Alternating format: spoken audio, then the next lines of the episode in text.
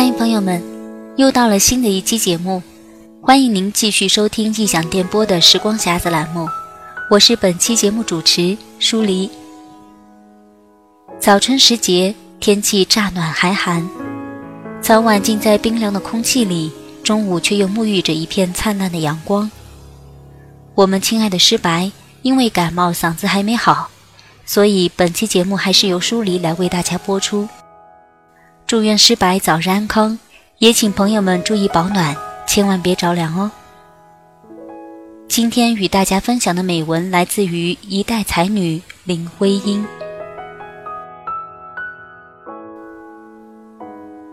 林徽因，一片阳光。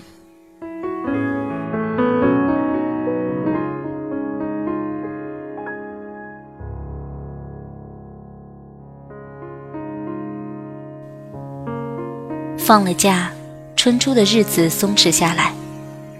将午未午时候的阳光，橙黄的一片，由窗棂横进到室内，晶莹的四处射。我有点发怔，习惯的在沉寂中惊讶我的周围。我望着太阳那湛明的体质，像要辨别它那交织绚烂的色泽，追逐它那不着痕迹的流动。看它洁净地印到书桌上时，我感到桌面上平铺着一种恬静，一种精神上的豪兴，情绪上的闲逸。即或所谓窗明几净，那里默守着神秘的期待，漾开诗的气氛。那种静，在静里似可听到哪一处争从的泉流，和着仿佛是断续的琴声。低诉着一个幽读者自悟的音调。看到这同一片阳光射到地上时，我感到地面上花影浮动，暗香吹拂左右，人随着晌午的光霭花气在变换。那种动，柔谐婉转，有如无声音乐，令人悠然轻快，不自觉地脱落伤愁。至多。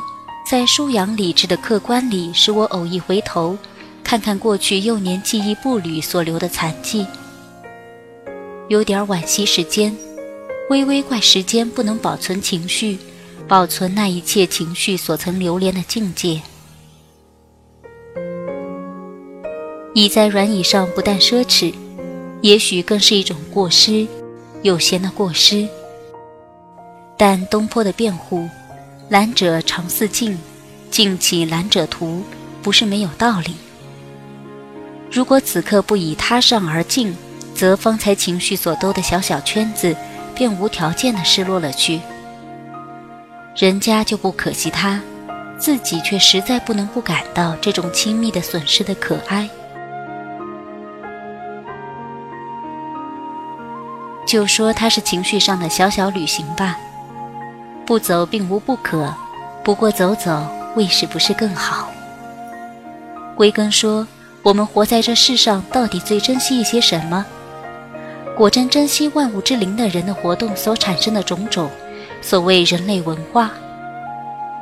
这人类文化到底又靠一些什么？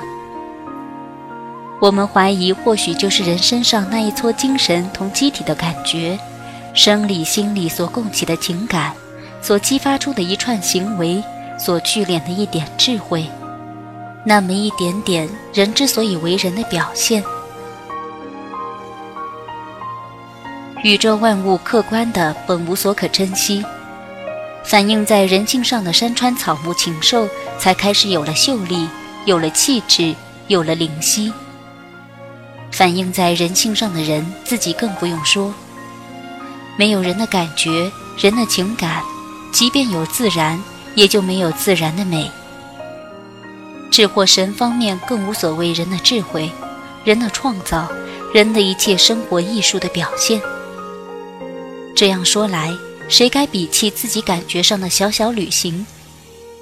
为壮壮自己胆子，我们更该相信，唯其人类有这类情绪的驰骋，实际的世间才更续着产生我们精神所寄托的文物精粹。此刻，我竟可以微微一咳嗽，乃至于用播音的圆润口调说：“我们既然无疑的珍惜文化，即尊重盘古到今种种的艺术，无论是抽象的思想的艺术，或是具体的驾驭天然材料另创的非天然形象，则对于艺术所由来的渊源，那点点人的感觉、人的情感智慧，通称人的情绪，又当如何的珍惜才算合理？”但是情绪的驰骋，显然不是诗或画或任何其他艺术建造的完成。这驰骋，此刻虽占了自己生活的若干时间，却并不在空间里占任何一个小小位置。这个情形自己需完全明了。此刻，它仅是一种无踪迹的流动，并无栖身的形体。它或含有各种或可捉摸的质素。但是好奇地探讨这个质素，而具体要表现它的差事，无论其有无意义，除却本人外，别人是无能为力的。我此刻为着一片清婉可喜的阳光，分明自己在对内心交流变化的各种联想，发生一种兴趣的注意。换句话说，这好奇与兴趣的注意，已是我此刻生活的活动。一种力量又迫着我来把握住这个活动，而设法表现它。这不易抑制的冲动，或即所谓艺术冲动，也未可知。只记得冷静的渡工部散散步，看看花，也不免会有江上被花恼不彻，无处告诉只癫狂的情绪上一片紊乱。玲珑熹暖的阳光照人面前，那美的感人力量就不减于花。不容我生硬的自己把情绪分化为有闲与实际的两种，而权其轻重，然后再决定取舍的。我也只有情绪上的一片紊乱。情绪的旅行本偶然的事，今天一开头并为着这片春初晌午的阳光，现在也还是为着它。房间内有两种好尺的光。常叫我的心绪紧张，如同花开。趁着感觉的微风，深浅凌乱于冷炙的枝叶中间。一种是烛光，高高的台座，长垂的烛泪，熊熊红焰。当帘幕四下时，各种光影掩映，那种闪烁明艳，雅有古意。明明是画中景象，却含有更多诗的成分。另一种便是这初春晌午的阳光，到时候有意无意的大片子洒落满室，那些窗棂、栏板、积案、笔砚，遇在光霭中，一时全成了静物图案。再有红蕊细枝点缀几处，室内更是清香浮溢，叫人俯仰全触到一种灵性。这种说法怕有点会发生误会。我并不说这片阳光射入室内需要比艳花香那些儒雅的衬托才能动人。我的意思倒是，室内顶寻常的一些公社，只要一片阳光这样又悠闲又洒脱地落在上面，一切都会带上另一种动人的气息。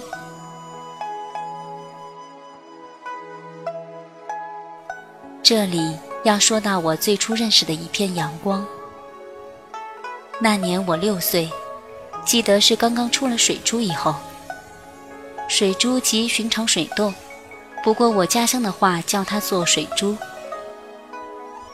当时我很喜欢那美丽的名字，忘却它是一种病，因而也觉到一种神秘的骄傲。只要人过我窗口问问，出水珠吗？我就感到一种荣耀。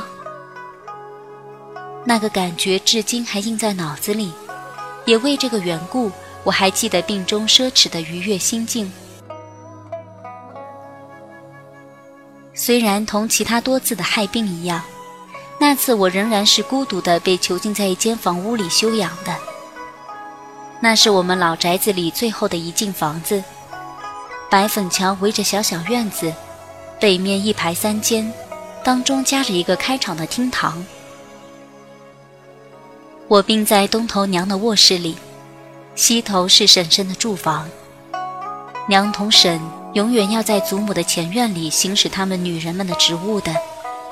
于是，我常是这三间房屋唯一留守的主人。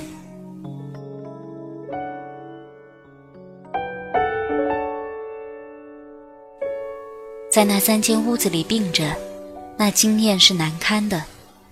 时间过得特别慢，尤其是在日中毫无睡意的时候。起初，我紧急住我的听觉在各种似脚步又不似脚步的上面，猜想着，等候着，希望着人来。见或听听隔墙各种琐碎的声音，由墙基底下传达出来，又消敛了去。过一会儿，我就不耐烦了，不记得是怎样的，我就蹑着鞋，挨着木床走到房门边。房门向着厅堂斜斜地开着一扇，我便扶着门框，好奇地向外探望。那时大概刚是午后两点钟光景，一张刚开过饭的八仙桌，异常寂寞地立在当中。桌下一片由厅口处射进来的阳光，泄泄融融地倒在那里。一个绝对敲击的周围伴着这一片无声的金色的晶莹，不知为什么，忽使我六岁孩子的心里起了一次极不平常的震荡。那里并没有积案花香，美术的布置，只是一张极寻常的八仙桌。如果我的记忆没有错，那上面在不多时间以前是刚陈列过咸鱼、酱菜一类极寻常简朴的午餐的。小孩子的心却呆了，或许两只眼睛倒张大一点，四处的望，似乎在寻觅一个问题的答案：为什么那片阳光美得那样动人？我记得我爬到房内窗前的桌子上坐着，有意无意地望望窗外。院里粉墙疏影同室内那片金色河溪决然不同趣味。顺便我翻开手边娘梳妆用的旧式镜箱，又上下摇动那小牌状抽屉，同那刻成花篮形小铜坠子，不时听雀跃过之清脆的鸟语，心里。却仍为那片阳光映着一片模糊的疑问。时间经过二十多年，直到今天，又是这样一泻阳光，一片不可捉摸、不可思议流动的而又恬静的瑰宝，我才明白，我那问题是永远没有答案的。事实上，仅是如此。一张孤独的桌。一角寂寞的厅堂，一只灵巧的静香，或窗外断续的鸟语和水珠，那美丽小孩子的病名，便凑巧永远同初春近晨的阳光，整整复斜斜的，成了我回忆中极自然的联想。